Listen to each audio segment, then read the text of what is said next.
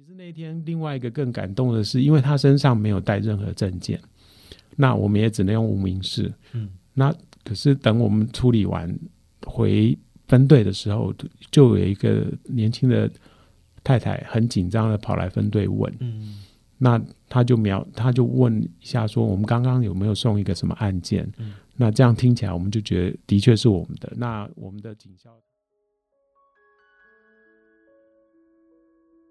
好的，各位听众朋友，晚安，欢迎回到我们今天的微光详谈，我是主持人 DJ Rowan。您现在收听的是名传之声名传广播电台 FM 八八点三，你一定会喜欢每周的微光详谈呢，带给各位听众朋友不一样温暖故事、人心的主题，包含社会关怀、社会奉献，或者是。呃，人的追梦故事等等等。那么今天呢，在这一个小时的时段，我们邀请到了陈文斌陈先生来到节目上，与我们分享他在担任救护车随行志工所发生的一些点点滴滴。的确，在现在这个社会上，有不同的人都做着不同的事情，来为现在的这个社会做奉献。包含我们各位可能常常听到的，包含义交或者是义消等等等。而救护车随行志工，个人认为算是嗯。比较少会有人特别去知道这个任务本身，或者是这些人的存在，就是大家普遍比较知道的是义交、义警等等。那我们先请陈文斌陈先生跟我们听众朋友打声招呼。嗯，各位听众大家好，我我是陈文斌。我们请陈先生要不要先跟听众朋友简单的介绍一下什么是救护车随行志工呢？因为其实顾名思义，大家就听得出来，他是在。就是可能在一些紧急的场合、医疗场所会出现的一个志工，那要不要跟听众朋友简单的分享一下？好，我想我先从我自己自身如何投入这个这个志工行列的部分，简单做一点跟大家分享。那其实我是在一九九六年接受红十字会水上救生队的一个训练，是主要就是针对救生员的训练，所以从那个时候开始加入每年的三峡大报溪的一个救。呃，暑期期间的水上安全救生协勤的部分，那在这个过程里面，其实才发现，其实整个社会在一九九六年那个年代，已经有一一群非常热心的不同年龄层的投入在所谓的呃志工的部分。是是是，所以也认也认识到几位我自己觉得是我可以学习的。好对象，不管他们的年龄是怎么样。对，那其实，在两千零二年的时候，我自己在人生上面也有一些想，呃，做一些转变。主要是因为我自身学的是建筑设计，那长期大概有在建筑师事务所只工作大概是二三年。那整个职场上的压力跟整个工作上的历的历程里面，自己会觉得说。呃，希望这开始人生有一些工作跟生活上的一个转换。那其实那时候也在想说，成就事业当然是一一个人大部分人都希望能够追求，算是一个志向啦。大家的人生的目标大概都是这个。那我觉得在那个那个时段，我自己会觉得，呃，经历了比较辛苦的建筑设计工作工作的时候，嗯，会觉得这一块到底是不是我的唯一，所以就开始重新思考这个部分。是那。嗯，包括试着去想安排一些未来的置业，而不不不一定是我的事业，所以呃，因为这样子，我就开始顺顺利的一个转职。那其实这个转职也是很特别，在那个年代，我到呃现任现在的公司老普造园做所谓的 IT 的网络管理的一个一个职位，那这个部分。也让我比较多的时间去思考我如何安排工作跟生活。嗯，所以您算是嗯转变的蛮大的，就是原本是在这个建筑工程这一块，然后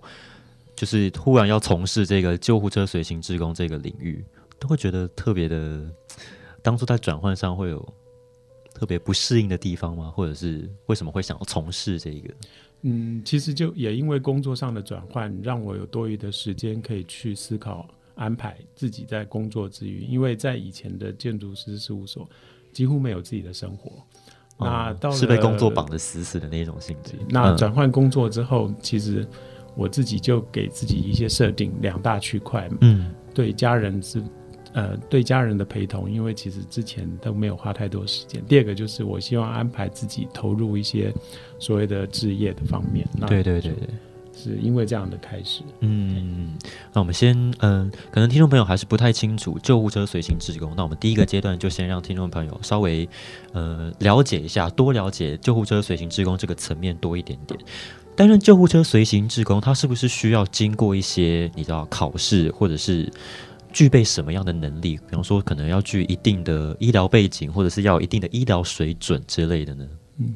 呃，我想先针对呃救护志工这个部分的一些资格，跟大家说一点说明。那其实，在台湾现行的救护车呃救护志工的要求，它是呃遵循美国的一个系统，叫 EMT，美国的是叫 EMT 系统系统，就是 Emergency Medical Technician 这样的一个名称。嗯，那整个系统里面它分三个等级，所以 EMT One、EMT Two 跟 EMT P。那这三个等级其实它就是一阶一阶的进阶的一个概念。是。那呃，现行在公部门的部分已经针对这部分的认证，它有一个一套比较严谨的受训跟呃训练的方式。嗯。那 EMT One 至少以现行的规范，它的训练时数是四十要超过四十个小时。四十个小时。那资格上其实很单纯，它没有太多限制，只要相当于国中以上的学历。嗯，你就可以投入这个部分，基本上，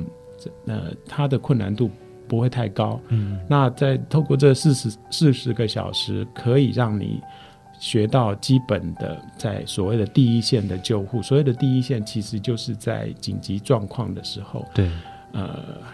病患还没有病患还没有被送到医院前，要做好。做的一些基本的紧急处置前前期的那些，你说包含像 CPR 那些的吗？所以一般我们会讲这个叫到院前的一个处置。对，好，那他会处理的，其实我们会分两类，一个叫创伤，一个非创伤。嗯，那。顾名思义，创伤就是大概最常见的，像车祸或者是很明显看得到外伤的部分。哦，这个叫做创伤。是那或者另外医学一个名称就叫外科。嗯，那另外非创伤，其实我们最常见的就是所谓的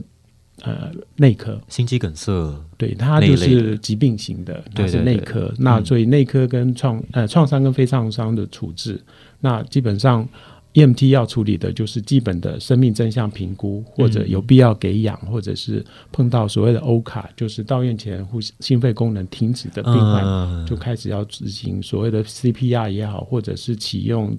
所谓的 AED 电极这样的部分。嗯，那非创伤就是最常见是车祸事故的现场包扎，嗯，患者可能有骨折，我们需要做基本的固定。对，好，所以我们的工作场所是在救护的现场，那最常见就是发生。呃，紧急状况的地方，可能是马路，也可能是民宅，也可能是工厂，嗯，好，或者是餐厅这样子。所以这个是我们最呃，在这个部分最最会去执行的一个场域。对。那刚才你有提到说，像骨折要包含先做固定，那一些的医疗知识是也是在经过培训的时候，是这些基本的操作知识都是在这个培训的四十小时的过程里面。其实它会授予你基础的一些知识以外，重点都会是让你实做跟练习演练。那每一周他们会安排不同的课程，其实就从外伤处置一直到呃内科的部分，他们都会有一套比较严谨的，而且我们的授课对象都是所谓的 TP，甚至有很多是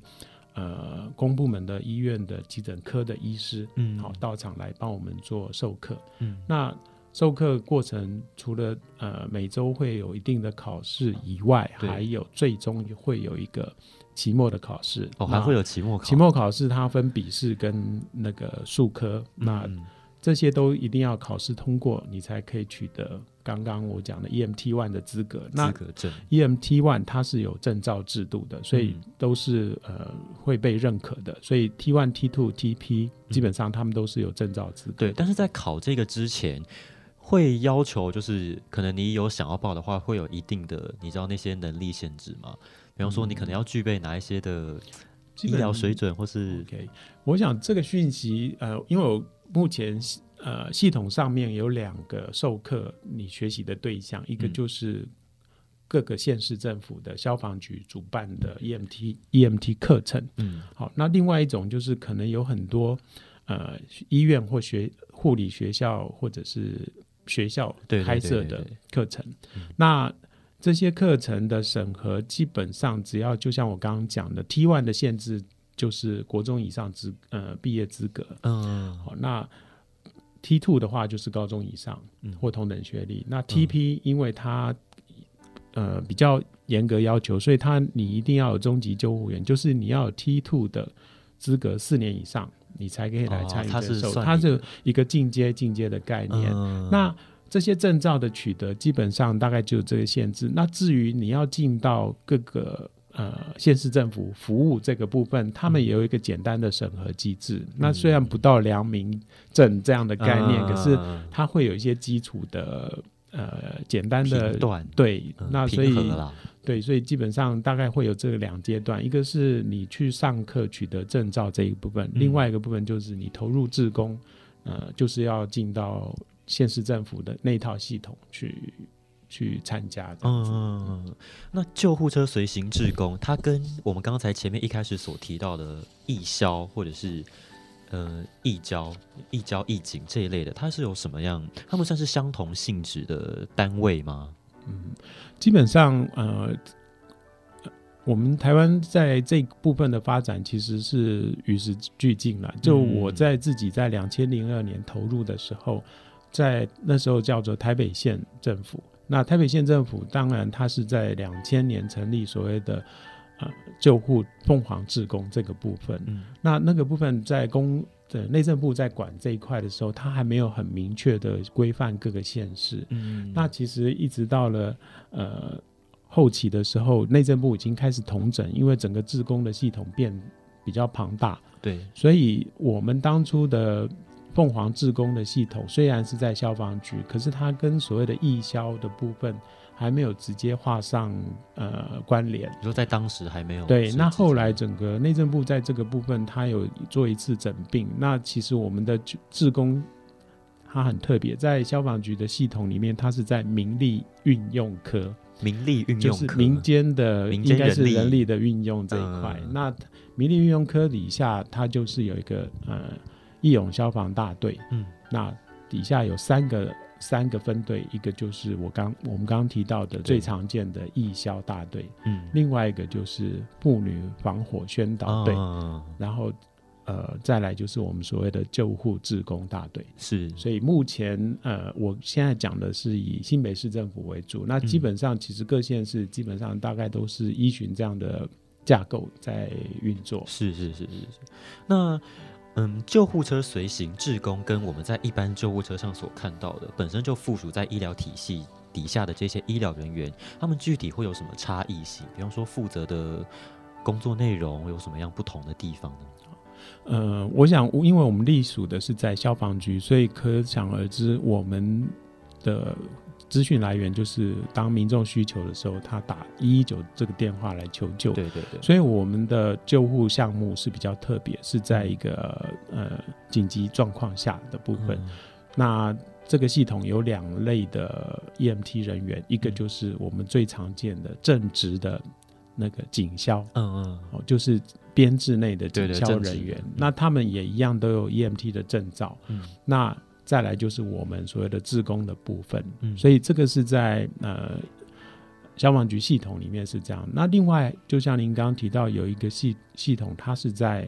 所谓的可能是附属在医院或者是民间的部分，那他们负他们负责的工作比较多是应该就是送呃协助一般非急症的。送医，或者是因为他行动不不是很方便，居家行动不方便的部分，或者还有一个状况就是需要转院转诊，哦，在不同医院之间的一个转院。嗯那这个部分，因为呃，我可可以用一个变最比较简单的比喻好了。嗯今天民众因为紧急状况需求打电话来到一一九的时候，嗯我们的终点救护车的终点就是各大医院的急诊室，对对对对对，我们不能把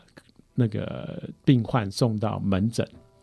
我们也不能把病患送到某一个人的家里，一定要急诊室，所以，所以如果我们用这样的的呃方式跟大家说明，可能就比较清楚。那嗯所以也想透过这个系统让大家清楚，当你打了一一九，就是我们要处理的是紧急状况，那嗯我们最终的目的地就是急诊室。哎那我们其实呃很多案例也会碰到这样的困扰，不过大概都可以在当场做比较好的化解。那这样我觉得也可以说明刚刚讲的。那一般的民众如果有需要非紧急的部分，他们走的系统就是民间的救护车系统，嗯或者是医院附属的救护车部分。那当然，那个就是以目前的部分，他们会是额外的呃有一些费用的收取。嗯那台湾在一九的部分，目前没有强制性的所谓的费用收取，可是，在国外，尤其像美国，他们是很昂一九也是都要收费的。嗯那呃，曾经有在眼里，到底一九是不是需要收费？那嗯目前是有一些会针对比较不当运用的人，哦会采用处罚性的收费。有真的有不当运用的情况发生过，非常非常多吗？？算多，可是哦本着、呃服务的部分，只要我们的勤务不要太复杂，我觉得当下都还是会本着解决解决民众的困扰，嗯来当出发性这样子。啊、那救护车随行志工，它本身是有任期的限制嘛？因为它既然要有这样子的专业医疗知识，然后会面临这么多的情况的话，应该不会是考一次就会终身保有这个名额的。我在想，好那这个部分其实就回到呃，我们在参与自工这个部分，制度上已经越来越嗯完善，所以我们在系统上消防局。它有一定的考核方式，那考核方式就是在我们服务的比较小的所谓的分队上面，嗯它从每个月会安排一次的长训，对那那个长训就是会请专业的教官来教我们一些基本的救护技能，嗯那确保我们持续不断的对，有在精进。接受这个，那为什么会安排这种长训？也是因为虽然呃，像我自自身投入消防分队里面的实质实际执行志工是八年，嗯我跑过的案件其实也不会是几所有案件都碰过，所以其实每一次的案件就算同样类型，可是它绝对不会一样。所以持续性的受训、长训这个部分是让我们在分队上面的一个考，嗯，嗯很重要的考评。对，第二个部分就是他们在呃中队或大队的部分也会有一定的呃半年或一年一定的考考核。嗯那到了呃消防局的部分，它每一段时间呃大概三年或几年会办一次比较大型的复训，嗯那那个都还要经过考试，你才确保你的资格存不存在。嗯，那所以呃任期的部分，刚刚讲了任期，基本上它没有一定的要求，可是你一定要满足它这些所谓的长训，还有一个重点是你的出出勤的总时数。嗯好，每个月规定你一定要至少要八个小时以上的出勤。哦那这些如果没有符合的话，很可能就会列入考核，然后最后不得不就希望你离开这退样子。队这样。是所以它不是可能考证照就是给你两年这样，它是你在每一个阶段都必须要达成一定的目标跟时数，你才可以继续留在这。哦，是是这个概念是。好，那我们节目到这边先告一个段落，稍作休息。广告之后呢，不要走开，继续锁定今天的微光详谈。今天的节目我们邀请到了陈文斌陈先生来与我们分享救护车随行志工的点点滴滴，不要走开喽。天哪，这里也太舒服，也太美了吧！你去哪里找到的？想知道答案吗？让我来告诉你。首播时间每个礼拜五晚上八点到九点，景点、交通、美食全部包办。欢迎大家背着背包，跟着 Taro 一起放松轻旅行。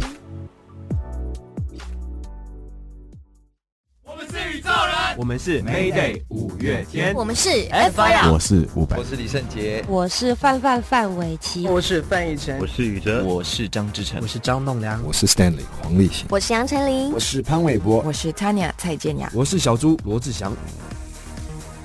快乐很伟大，每一天都要开心哦。我们听着一样的好音乐，FM 八八点三，FM 八八点三，FM 八八点三，让你快乐很久的电台，名传之声，名传之声，名传之声，让你不孤单。你一定会喜欢的，FM 八八点三，名传之声，名传广播电台，开台喽！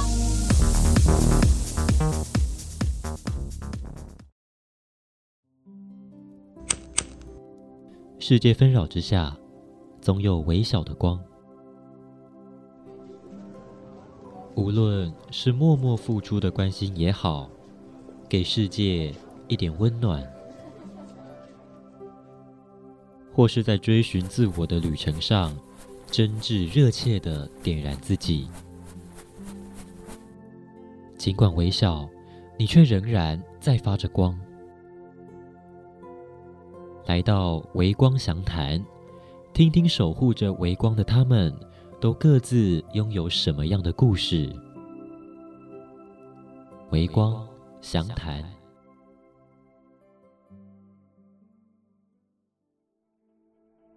欢迎各位听众朋友回到我们的微光详谈，我是 DJ Rowan。今天的节目呢，我们邀请到了陈文斌陈先生与我们分享在救护车随行志工这个任务上所发生的点点滴滴。我们请陈先生跟听众朋友打声招呼。各位听众大家好，我是陈文斌，很高兴今天来跟大家分享救护志工的一些呃点点滴滴。小事。那我们在节目的上一个阶段有稍微跟听众朋友解释了一下。救护车随行志工，它本身的一些任务内容，以及有一些考核的机制，让各位听众先初步的呃了解、认识一下这个任务。那接下来我们想要访问陈先生，就是在起初一开始啊，您为何会想要担任这个随行志工呢？因为你说你本身是建筑系，要跳脱，我觉得算是跳脱一个框架，要跳脱到有点偏医疗的这个层面，在起初是为什么？有怎么样会有这样一个动机呢？好，我刚刚大概呃稍早有提到说，其实自己接触了，呃，从水上救生接触了志工这一块。那也因为另外在水上志工的教呃我的教练的带导下，开始投入这个部分。那嗯，这个部分为什么会有兴趣？我觉得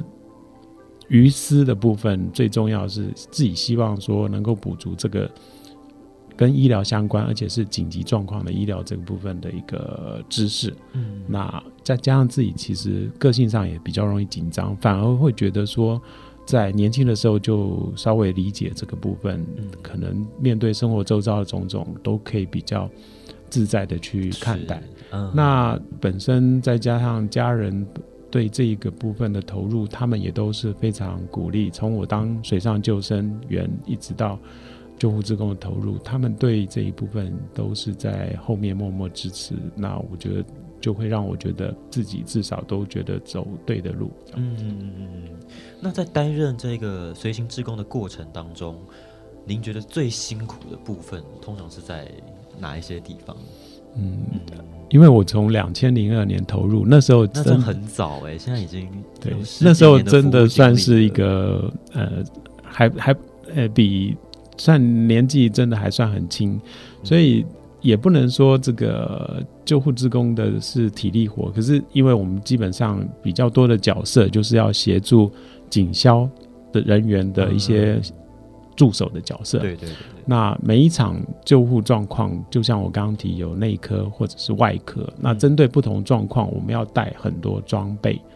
好，那如果碰到那一颗，我就要背一个很重的三合一氧气瓶。里面有装了很多东西，嗯那常常会碰到那个报案的是说五楼顶楼加盖，那顶楼加盖对，所以我们就没有电梯，所以一定要扛着大大小小，除了刚刚讲的不同因应不同状况那一科就要背以外，我还要带着所谓的乙式担架，因为公寓式的楼梯，它在方便我们搬运病患的时候。我们有一一个比较特别的担担架椅式，它是斜的这样子，对，所以它是一个类似履带型的座椅，那让患者可以坐着。那这些东西其实对警校来讲，他们第一时间一定要先赶快去接触患者。那我们的角色就至少要先帮忙把器材都准备好，或者到现场其实如果东西忘了带，是一个很丢脸的事情。那也是蛮危险的对，刚刚那个是基本配备，那还有一个像这几年更完备的，就是我们有所谓的呃 ALS，就是比较急切的一个个案，需要 ALS 它是里面有一些呃插管包，哦，这些比较状况危急的时候需要用到。那还有一个 AED 的部分电击器，好，所以这些这些东西都是我们必要协助带的。那就像我刚刚提到，当一旦听到五楼加盖，所以你就一定就是在那个瞬间救人的瞬间是不会有什么感受，嗯可是每次那个案件跑完之后，呃，就算是冬天一样跑完，就是全身背都湿掉了。对，嗯那有时候甚至我们戴着口罩，开玩笑的讲，戴口罩爬五楼加盖，自己都很想把氧气瓶的氧气拿来吸了。所以其实对，所以两千零二年参与的时候都还不觉得，那一直到现在我已经投入十八年，所以我自己今年接已经五。呃，上礼拜刚满五十六岁，生日快乐，生日呃快乐！谢谢。那五十六岁，其实这几年的确就发现自己还是针对这种体力活，难免有一点会比较吃力，不过都还是可以负荷。都还是可以应付的来。对嗯，嗯那在担任这个志工的过程当中，有没有什么印象最深刻的一次经验？印象最深刻的哦，不是那种很累的那种。其实这个部分，当然一般会比较直觉的联想，就是因为难免一定会碰到很危急的状况。那嗯其实我自己也忘了去数，十八年来我做了几次 CPR，我做了几个比较危急个案。可是，在两千二零一七年的五月二号那一次，是我自己比较记得这么。是因为在这个之前，我做了很多趟的 CPR，那的确也有患者所谓的，因为他们都会跟医院保持联系，那患者是有出院，可是大部分会需要 CPR。我在我自己碰到的案例都是疾病、久病的，可能是久病或者是年长者，对对，所以有些其实那个愈后的状况都没有很好。嗯那两二零一七年这个案例是比较特别，他是一个三十六岁的患者。那其实他是一个很特别的案例，就是我们接到通报的时候，大概八晚上八点多接到通报，我们一到现场看到的是一个横躺在路边的人。嗯那第一时间我们都会认定他可能是路倒。啊，嗯，我解释一下什么叫路倒，就是倒卧路边的哦无名者。好，那单纯就是倒卧路边的。是那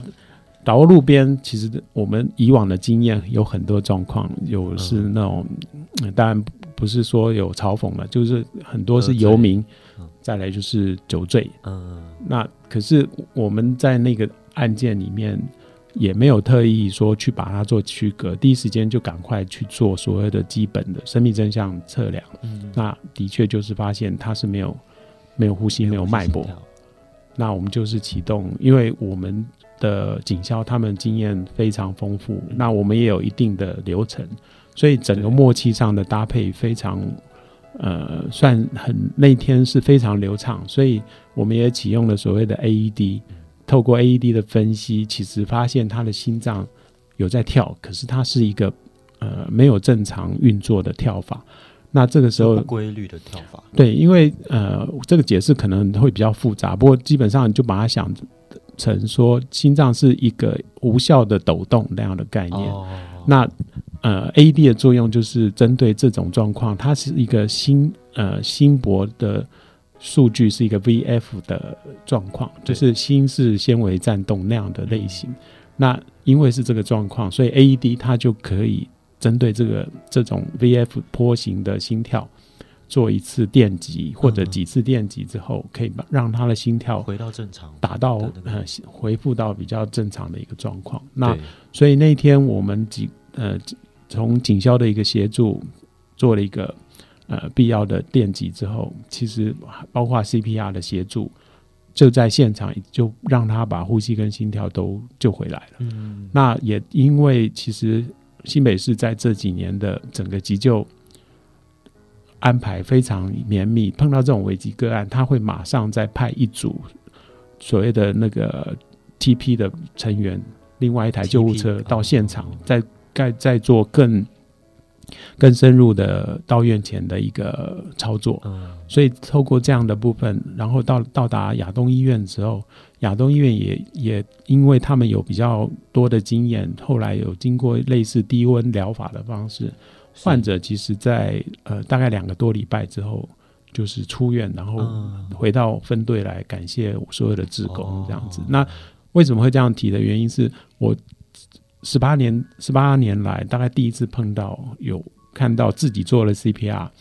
那呃，在现场没有呼吸心跳，做了 CPR 回来，可是他很快只有呃两个多礼拜就可以嗯活生生的走在你面前这样子，嗯所以是还蛮自己还觉得还蛮感感动。那其实那救回一条人命哎，对，其实那一天另外一个更感动的是，因为他身上没有带任何证件，那我们也只能用无名氏。嗯，那可是等我们处理完回分队的时候，就有一个年轻的太太很紧张的跑来分队问，嗯。那他就描，他就问一下说，我们刚刚有没有送一个什么案件？嗯。那这样听起来，我们就觉得的确是我们的。那我们的警消他也做了一个拍照的一个嗯记录就把照片让他这个这个太太看了，那他一看，真的就非常感谢，哦。因为他一直找不到他先生，他他据他的描述，他是前几天他先生表示身体不舒服，想去运动，嗯。可是谁知道他就是因为这样，他其实是心脏上面有一些缺陷，嗯。那也因为这样，这一次他呃就发现了这个问题。那其实那个当下他还有两个非常年幼的小孩，所以我们整个这样呃回想起来，我觉得至少我们在这个部分是做了一个不错的事情。真的是蛮印象深刻哎，对。那其实是救活活生生的救回一个人命，而且是是还有一个完整的家庭。那其实这个事件，我也顺便想宣导三件三个事呃三个想法了。其实那一天，如果那个时段我们救护车，因为我们会常常碰到一个状况，其实我们到达这一个案件到达现场时间算是很很完美了，因为我们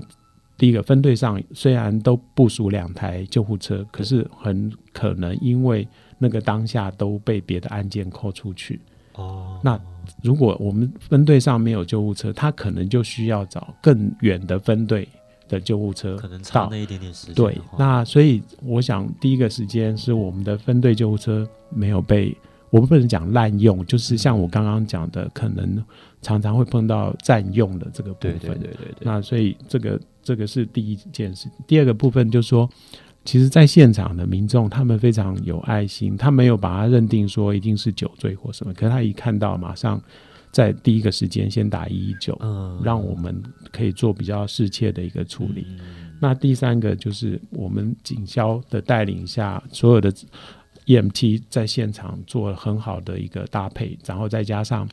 呃消防局在派派送第二第二呃第二阶段的 TP 的一个协助，嗯然后一直到亚亚东医院，是是一个我觉得算是一个蛮完美的一个合作合作搭配。是嗯，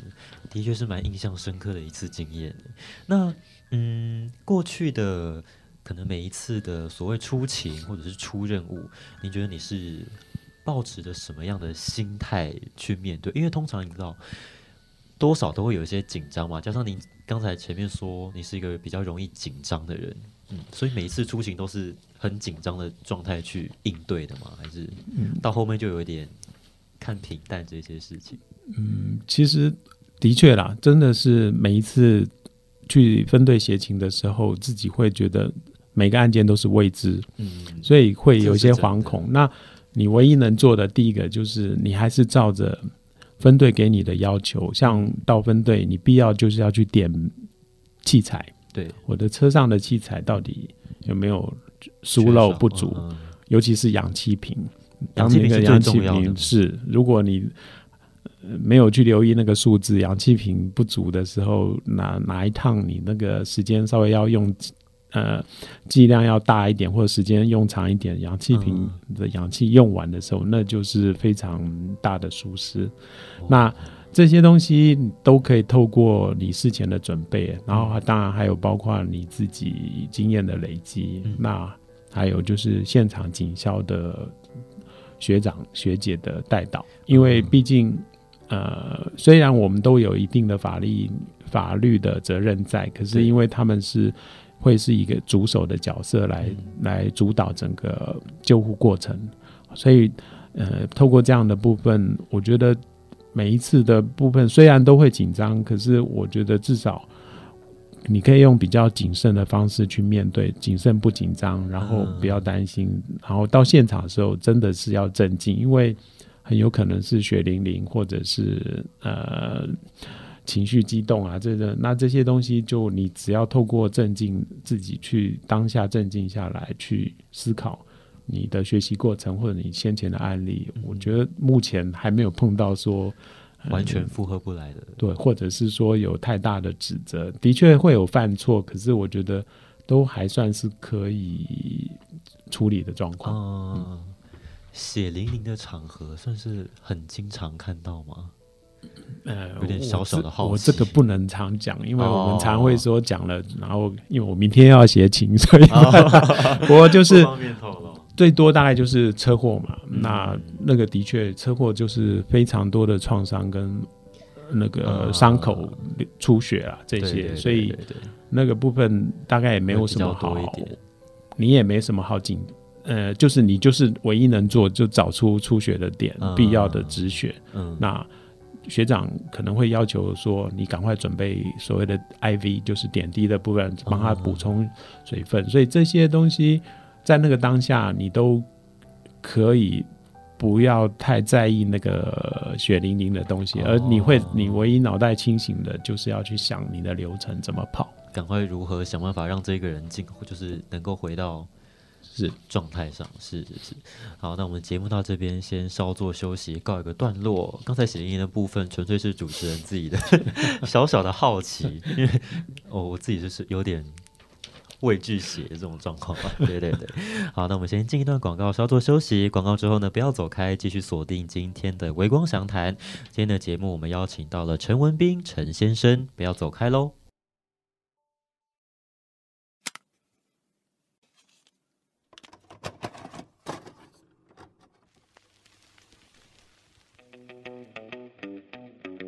从韩国娱乐到韩国流行文化，跟着 DJ Win Win 带你一起去探索韩国思密达。每周一的下午一点到两点，不见不散。安녕高丽亚，你的韩流好伙伴，우리약속해 요。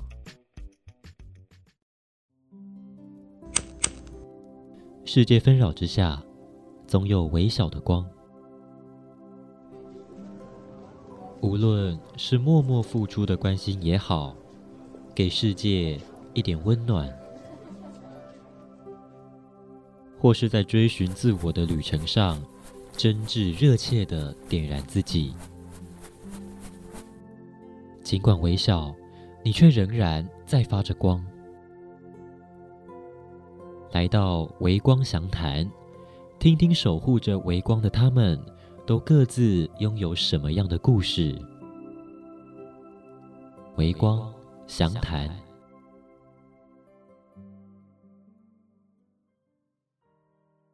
好的，欢迎回到我们的微光详谈，我是主持人 DJ Rowan。今天的节目呢，我们邀请到了陈文斌陈先生，我们请陈先生跟听众朋友打声招呼。嗯，各位听众大家好，我是陈文斌。那刚才在节目上一个阶段，我们稍微跟呃听众朋友分享了一下，就是陈文斌陈先生本身在担任所谓的救护车随行志工过去的，你知道一些比较辛苦的地方，或者是印象比较深刻的一些经验。那在节目的最后一个阶段呢，我们来一样访问陈先生，就是在服务的期间，你觉得哪一个瞬间会让你觉得最刻骨铭心？嗯。如果以这个议题、这个话题来谈，我自己比较想把它归归类成两类，一个是让自己呃心里是有点忧忧伤感的部分，另外一个是比较让自己内打从内心觉得是比较喜悦的部分。嗯，那其实累计这这几年的呃十八年的救护职工经验，嗯，让我碰到比较忧伤的，其实就是嗯。有几几几个案件，像更早很早期的时候，我们曾经碰到一个案件，他他打了一一九救护救护车，我们到了他们家以后，他当事人竟然跟我们说，呃，我爸爸这个月换我弟弟照顾，可是我弟弟没有来把他接走，请你把我爸爸送到我弟弟家。说这是有点像家庭纠纷？没有，这个就是滥用，然后而且是非常非常不适格的部分。对，这非常的不适当。因为的确我们在跑救护，你看到的就是一般老百姓的生活第一第一面的部分，所以这个部分。当然，我们在早期那个年代，其实我们那个警校学长也是当当场彪骂。那他，我觉得大家都可以理解为什么他要生气彪骂，因为不是说他只有滥用，而是说他甚至把他们家庭的部分的问题，然后竟然占用到整个社会的资源。如果在这个时段上真的有其他人迫切需要这个出勤，这一次出勤的话，很可能就会压缩到其他人的这个。救命的时间是，然后是蛮不合理的。是那另外一一个比较让自己嗯打从心里面忧忧伤起来的，就是我也碰过一件呃，也是一样一般的住宅呃叫救护的部分。那我们到现场，其实经过客厅的时候，一位年轻人躺在沙发上看电视。嗯，你我们问他说，呃，患病人在哪里？他就是。不干自己的事情，这样比了一下，然后我们再往里面走，应该那个地方是可能是餐厅吧。嗯，然后另外一个年轻人坐在一个桌子上打电动，嗯，然后他也是不闻不问。那我们就继续往里面冲，里面就是躺着一个阿妈，旁边病床是应该是他先生。嗯。那我们在处理病患过程，那两个年轻人完全没有任何反应。那我当然我们当下没有去问他什么关系，可是我觉得这个就是隔代之间的部分。然后竟然，嗯，我觉得至少应该是有亲属关系。是，那你会觉得非常非常的痛心这个部分。是心痛，是，嗯，对。那另外一件。也是类似，其实这几年越来越发现，其实老人照顾老人这个这样的部分的案件会越也是越来越频繁出现。那其实这个它显示的当然没错，是整个社会上面的一个趋势，可是也反映出整个包括我们的那个招护系统、政府的招护系统这个部分。是不是能有所应应？我觉得这个大概也是我自己看到的一个面向。对啊，我前面讲这三个就是比较让自己忧的部分。嗯，那喜的部分是说，其实我们整个救护职工的系统，其实这几年大概这十年来，已经慢慢发现有很多非常年轻的年轻人投入。其实甚至都是可能高中毕业或者是考完大学之类的这样的类型，这个单位是那，所以年轻人投入，我觉得也表也也表示说，其实不代表年轻人不关心这个社会关怀或者是职工行列这个部分。嗯，好，那我觉得这是我在这几年的呃碰这十来年发现有这个趋势。那还有一个部分，整个自工，尤其是呃救护自工这个系统已经。这个团体越来越庞大，那这个庞大并不是无端的的增长，而是说它在一个政府部门的管控下，它有一个比较周延完整的训练体系跟考核体系。我觉得整个组织是一个呃有效的运作的部分。嗯，那最后一个部分就是呃整个救护技术的部分，他们的。精进的部分为什么会这样提的原因，就自己在十几年前、将近二十年前跑救护的时候，其实你自己都会发现，不管是器材也好，或者是技术面的部分，跟现在当下比起来，我们在现场的处置也好，或者到医院之后交给护理站的第一线的救护人员的时候，其实整个的运作的顺畅，跟所有的器材跟技术的呃。调整都已经是慢慢的更成熟，然后其实也会让整个救护的成功率是越来越高。像新北市每年都有统计所谓的欧卡的救活率，好，他们都会有一定的比例的提升，而且是每年越来越好。所以这个也是让我觉得说，至少在救护体系上面都是一直在进步。是是是。那截至过去到现在，您觉得担任这一份志工对你来说是什么样子的？给你什么样的体悟，或者是内心方面的成长？这十八年以来，我觉得应该心境上会有一些不一样，稍稍不一样的地方。好，这部分我也是大概有三个呃面向跟大家分享。其实我在加入救呃救护职工之后，发现整个救护团体里面大家的出发心都是很单纯，绝对不会为了一己一己之私，而是大部分都是希望能够对整个社会有一点贡献跟跟付出。那这个部分其实，在救护这一部分是最直接，然后最有效的。对，那我这边想提一位，就是我认识他应该也是十六七年，他是跟我同一个时段跑跑救护的志工。嗯，他的名字我可能还是可以讲，他叫郑春生，他叫郑爸。如果大家有印象，可以去搜寻，他其实是曾经拿过金钟奖的。哦哦哦哦。他有拍摄过一部片子，叫《太惊讶》，一首呃，一首摇滚上月球。那它是一个纪录片，它其实是几个罕病儿的父父亲组成的一个乐团。那他们透过组成乐团来唤起整个他们在照顾罕病儿的一些，至少是一个鼓舞，然后同时也让社会。了解他们这些罕病儿的父母亲照顾这些小孩的一些状况。那我这位，我都称他是伙伴。他其实他有两位小孩，两两个儿子一个女儿。那偏偏他两个儿子都得了 ALD，就是肾上腺脑白质失养症。那他其实就是呃，会因为年龄稍微每年的增长。他的身体会有一些功能上的偏瘫跟嗯弱化，对，那很不幸的，当然他两个小孩分别在六十六岁跟二十岁都离开了。可是他来参加志工是在小孩也需要他的时候，他就已经参与。他觉得他一方面他觉得他就是要透过奉献来来让自己呃心灵上更更扎实充实。那一直到小孩两位小孩都往生，他还是持续的都在参与职工的这个活动。所以其实他在一个访问里面提到一句话，我自己觉得我自己很感动，就是他有对他太太说，孩子生病后，我才知道你跟其他人或其他人的老婆很不同。那我觉得这是代表一个罕病儿的父母亲的一个内心上面的一个很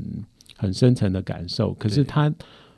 有这么大的照护的压力，他还愿意持续的投入，这是我自己在社会奉献。是在我觉得在自工行列里面，普遍的人都是有这样让你觉得敬佩的一个出发性。嗯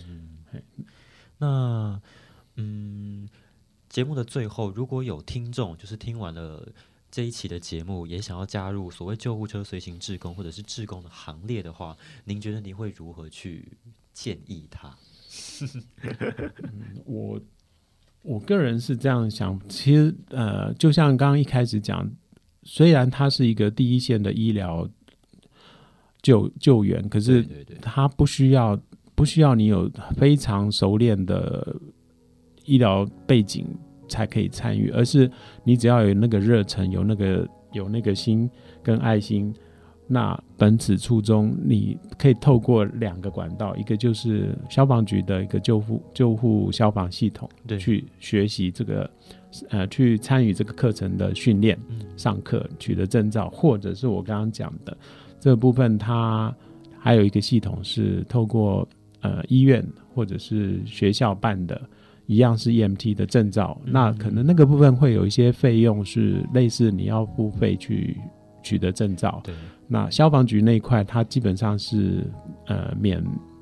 免费用的，那可能只是有一些那个教具需要自己去购买这样子。那其实就像我刚刚呃稍早这样一路谈下来，其实消防局在这个授课的系统里面已经越来越精越来越精进，包括整个法令上面的完备。以往可能会对嗯，救护人员的一些法令上的保障没有那么完整，可是内政部在这个部分已经逐年都有针对法令上面做一个修改。嗯然后还有一个就是我刚刚讲的授课的过程是非常扎实的。对，那还有就是当你到系自工系统里面到各个分队的时候，他们的警消的学长学姐，嗯他们其实对自工都非常照顾，而且他们也都非常无私的愿意协助跟教教教育我们。嗯那还有一个就是整个救护器材设备逐年都已经提升到非常非常到位。那像最常见的可能基本的生命真相的侦测的仪器，在车上都有。嗯那甚至很多急救的，像我们常在讲 CPR 的仪的机器，以前都是手工人人工在做 CPR。那这几年因为美国那边有做比较完整的统计，那当然 CPR 是要做有效的、及时的。那所以手动跟机机械的部分，它还是有差异。所以这几年其实每台救护车都有配备完整的这些哦仪器设备，提升我们所谓的救护成功率的部分。嗯所以我想，这个都是只要你有有那样的出发心，都是可以去走这条路的。对对，其实不太需要什么特别专业的医疗背景，或者是你一定要具备什么样的能力。只要你有可能想要为社会奉献多一份力的心情，也也不一定是要什么雄心壮志，哪怕是只要一点点，你只要跨出去第一步的话，也是可以为这个社会带来呢一点点微小的改变。那如果是陈先生您的话，你会如何去勉励那些现在同样？呃，一样在社会做奉献的人，或者想要对他说什么话，可能包含就是合作上的那些人，或者是然后不一定全全社会之类的呢？嗯我我觉得就是不要忘了自己当初投入的出发心，那啊，坚持下去。那当然每个人的状况会不一样，因为毕竟这是一个志工嘛，所以我觉得第一个就是优先要先顾好家庭，嗯然后你就有多的余力来投入服务社会的一个一个工作，这样。对。好，今天的节目我们非常谢谢邀请到了陈文斌陈先生。那一样在节目的最后呢，我们都会请来宾为我们的听众点播一首歌曲。那陈先生今天要为听众点播哪一首歌呢？哦，我如果允许我，我想点两首，好，好时间上允许其中可以两首。其中一首是《Both Side Now》，就是 Johnny Mitchell 唱的歌。那我提这一首，主要是我觉得我自己在做做志工这部分，包括我自己的自身，它就是一体两面。嗯那甚至我面对的呃各个个案的部分一样，你都会发现好像有很多未知，好像有很多跟你脑袋里面有的经验是不一样的。嗯所以我觉得这首歌可以让大家有一点去玩味这样子。是是是，那第二首是《Stand by Me》，是由 B.E. King 唱的。那这这个这首歌其实它最直接就是，我觉得我在跑救护，在投入救护十十几呃十八年来，我有一群很好的志工伙伴，那还有我的警校学长学姐的协助，那这些人都是陪伴在我旁边，支撑我们自己往下走的一个路。是哎。好，那节目的最后呢，我们就送上这两首歌曲给正在收听的听众朋友。那今天的节目，我非常高兴邀请到陈文斌陈先生，然后与我们分享救护车随行志工所发生的那些可能过去的点点滴滴，然后也介绍了救护车随行志工本身是怎么样的一个服务性质，以及他所呃背后的那些呃大小事等等等的。那我们的今天微光详谈就到这边，我是 DJ Rowan。我是陈文斌，那我们下个星期再见喽，拜拜，哎拜拜。